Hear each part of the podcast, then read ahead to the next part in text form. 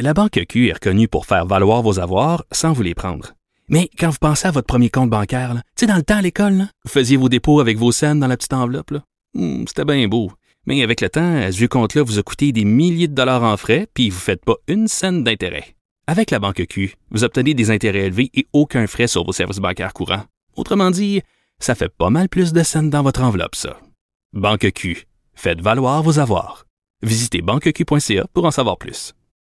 Marc-André, grosse une ce matin sur le transport à Québec. Ben oui, quand même, on a appris que le suspense euh, tire bientôt à sa fin euh, concernant le projet de troisième lien. En fait, peut-être pas complètement, mais les gens ont hâte de savoir depuis longtemps qu'est-ce que ce sera ce futur troisième lien autoroutier entre Québec et Lévis, à savoir est-ce que ce sera un pont, est-ce que ce sera un tunnel ou un pont-tunnel. Moi, je pense que depuis le départ, quand on parle de troisième lien, les gens ont vraiment en tête cette vidéo qu'avait fait, si je me trompe pas, la Chambre de commerce de Lévis en, collaboration avec euh, quelques partenaires il y a de cela quelques années, où ce qu'on voyait, c'était un tunnel hein, qui passait euh, à, dans le secteur des, euh, des, des, chutes au bout de l'autoroute 40, euh, des chutes Montmorency, à la pointe de l'île d'Orléans, puis qui sortait dans l'est de Lévis. Donc, ce grand tunnel, je pense que c'est vraiment ça que les gens en tête ont en tête, pardon. Est-ce que ce sera un pont ou un pont-tunnel? Ben, c'est aussitôt que euh, le mois prochain qu'on pourrait euh, savoir ça, puisque ce que le journal a appris euh, et plusieurs sources ont, nous l'ont indiqué. Donc, c'est que le tracé et la forme du troisième lien seront dévoilés le mois prochain par le ministre des Transports, François Bonnardel. Puis ça, ça coïncidait hier avec le dévoilement d'une enquête sur les transports à Québec, sur origine-destination, comme on dit, qui indiquait vraiment que les les, les, c'est-à-dire quand on traverse le pont à Québec, pas le pont, mais les, rives, c'est toujours à l'ouest. Les déplacements se font à l'ouest, alors que le gouvernement veut, lui, à l'est, faire le troisième lien, ce qui peut sembler contradictoire dans un sens, mais le gouvernement prend cette étude-là puis dit non, non, ça confirme qu'on a besoin d'un autre lien à l'Est. Explique-nous. Ouais, ben, quelqu'un faisait la comparaison hier euh, entre le dévoilement des résultats de, des chiffres là, de l'enquête Origine-Destination 2017 avec euh, les, euh, les fameux sondages qui se font avec la radio terrestre, ce qu'on appelle communément les BBM. C'est-à-dire que quand ces données-là sortent, on a, on a l'impression que tout le monde est gagnant. Tout le monde est numéro un. Tout le monde est numéro un. Et hier, ben, il y en avait finalement pour tout le monde, c'est-à-dire que euh, les détracteurs du projet du troisième lien ont trouvé des éléments là-dedans euh, qui, les confortent donc dans leur position. Et euh, le ministre François Bonnardel, lui, s'est présenté devant les journalistes en faisant un amalgame de chiffres pour en arriver à dire, ben vous voyez les déplacements d'est en est de chaque côté de la rive augmentent, euh, sont importants et euh, ça prend donc ce troisième lien euh, dans l'Est. Et à ce moment-là, euh, je l'ai questionné, François Bonnardel, à savoir, mais là, le troisième lien, là, donc, à quel moment on aura une mise à jour de l'échéancier? et, il nous avait dit, ben, dans les prochaines semaines, puis quand je vais me présenter devant vous, j'aurai tous les éléments en main pour vous démontrer le bon choix.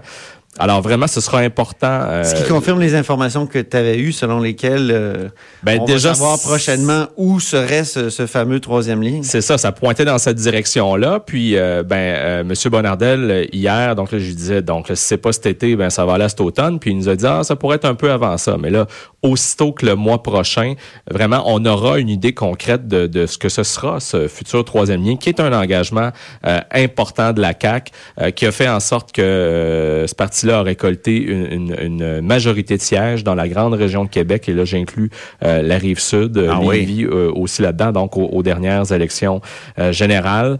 un projet forcément de plusieurs milliards de dollars. Hein. mais pour ce qui est des coûts, Antoine, ben il faudra être encore patient, puisque ce n'est pas lors du dévoilement de ce concept finalement, euh, qu'on aura une idée très précise des coûts, en tout cas du moins selon mes informations. Donc le dévoilement du, des coûts puis du montage financier, euh, lui, ben, ce, sera présenté là euh, un peu plus tard. Donc ce qui est clair là, c'est que bon, il y en a qui reprochent au gouvernement de la CAC d'aller trop vite, notamment les libéraux là, dans le dossier du troisième lien, mais force est de constater et, et c'est normal rendu où on en est là, là. Le projet de tramway à Québec est pas mal plus avancé que celui du troisième lien.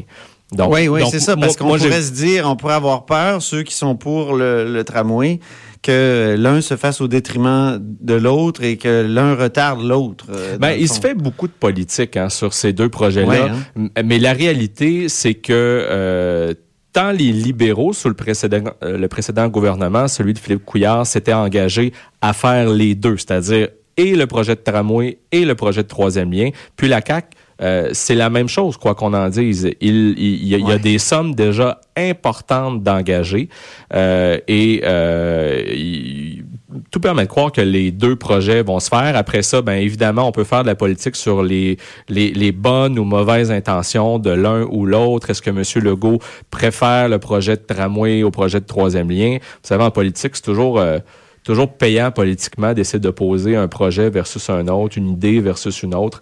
Mais dans ce cas-là, euh, quand on prend le temps de regarder vraiment les chiffres... Il y a pas une motion sur, sur les transports à Québec hier euh, à, l'Assemblée? Euh, ouais, ben, euh, Québec solidaire a, tenté de, de, de, de présenter différentes motions avec des amendements, mais bon, euh, encore là, c'est de la politique et ça, ça, a été battu. Ça n'a pas été adopté, mais il faut pas voir, tu sais ce que c'est, là, des motions. Il faut, faut pas voir là-dedans vraiment non, mais ça force parfois les, chacun des acteurs à se positionner, à, dévoiler sa position, puis c'est ça peut être révélateur. Ben, une motion, moi, qui m'avait beaucoup amusé. Oui.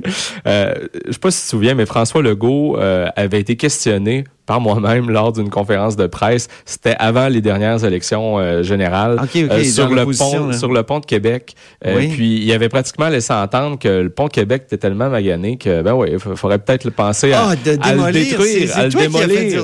Ah, ben. et, là finalement les partis d'opposition est arrivé avec une motion et la CAC s'était ralliée à, cette motion là pour, donc protéger, protéger le, pont de Québec et s'assurer qu'il soit pas qu'il soit pas démoli. Donc dans ce cas-ci, c'est une motion qui avait fonctionné puisque ça avait mis la CAQ dans l'embarras. Mais tout ça pour dire que le troisième lien, donc, euh, on, aura enfin une image, une idée de ce que ce sera dans un mois. Très bien. Ben, merci beaucoup, Marc-André Gagnon, correspondant parlementaire au Journal de Québec, Journal de Montréal. Et bonne fin de semaine. À suivre. Bon week-end à toi. Salut. Ben oui, c'est une excellente entrevue, ça, avec Marc-André Gagnon, n'est-ce pas? Mais là, en direct, on est de retour en direct et on parle à notre compteur, Jean-François Gibault.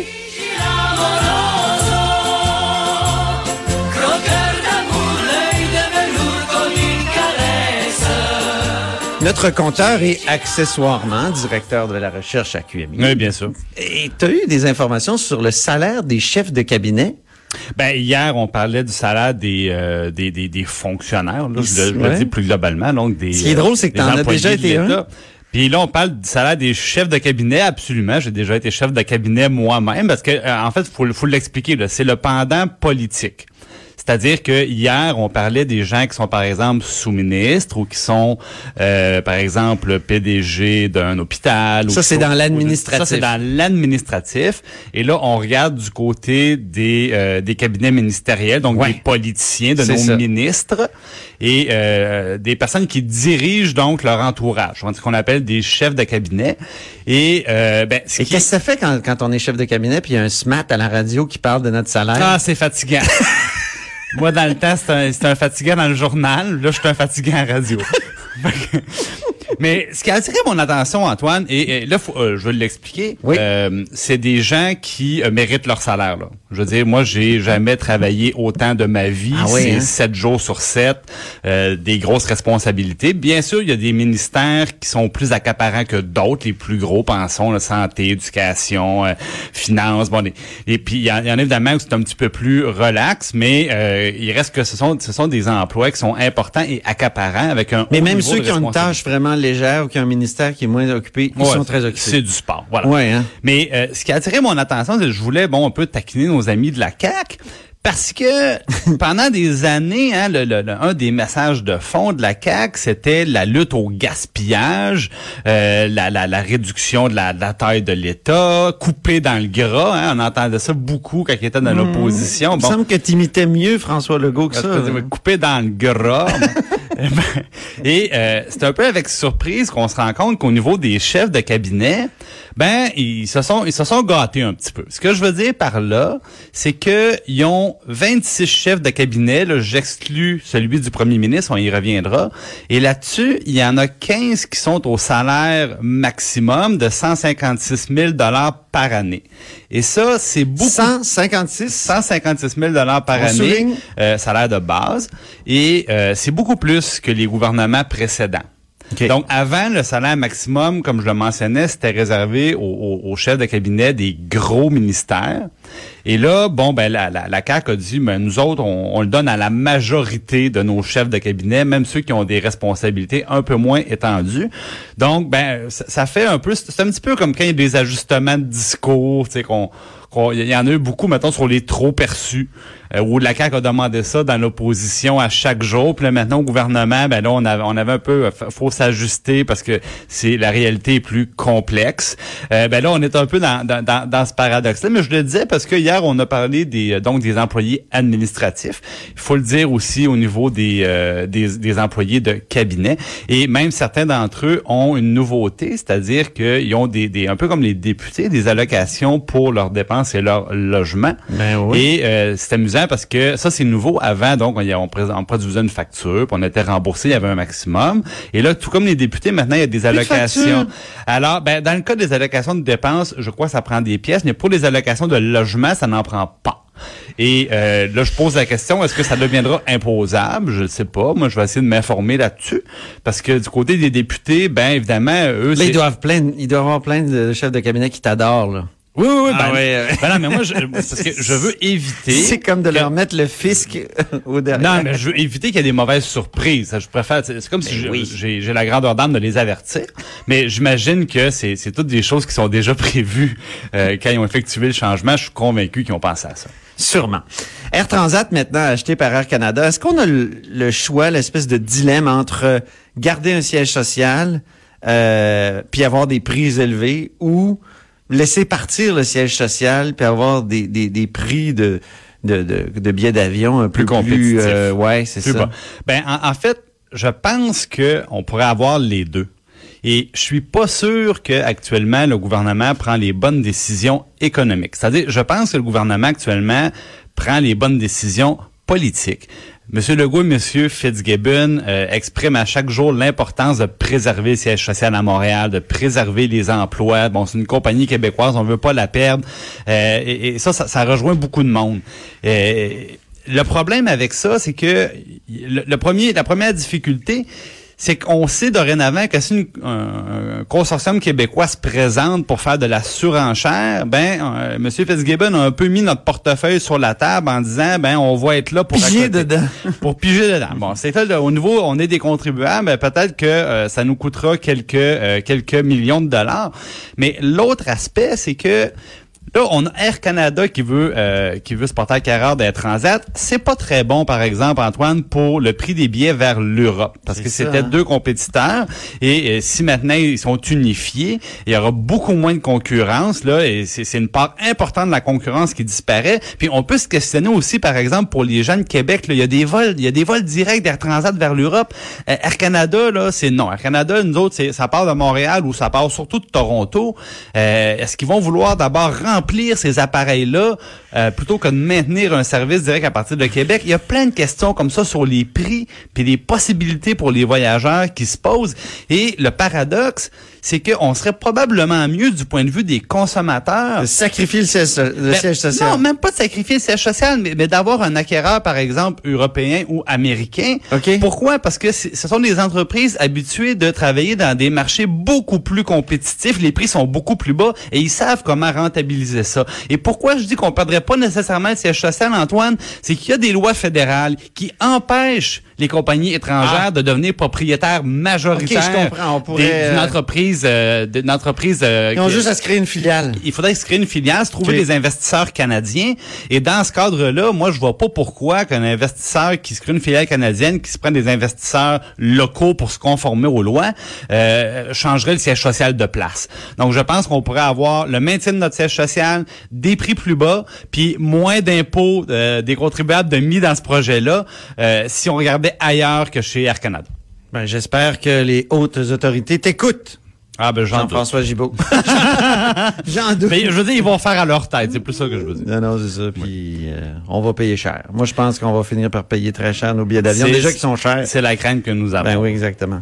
Merci beaucoup, Jean-François Gibault, donc euh, directeur de la recherche à QMI et surtout notre compteur. Après la pause, euh, on parle de pêche avec Sylvain Roy et Mathieu Lemay. Restez des nôtres.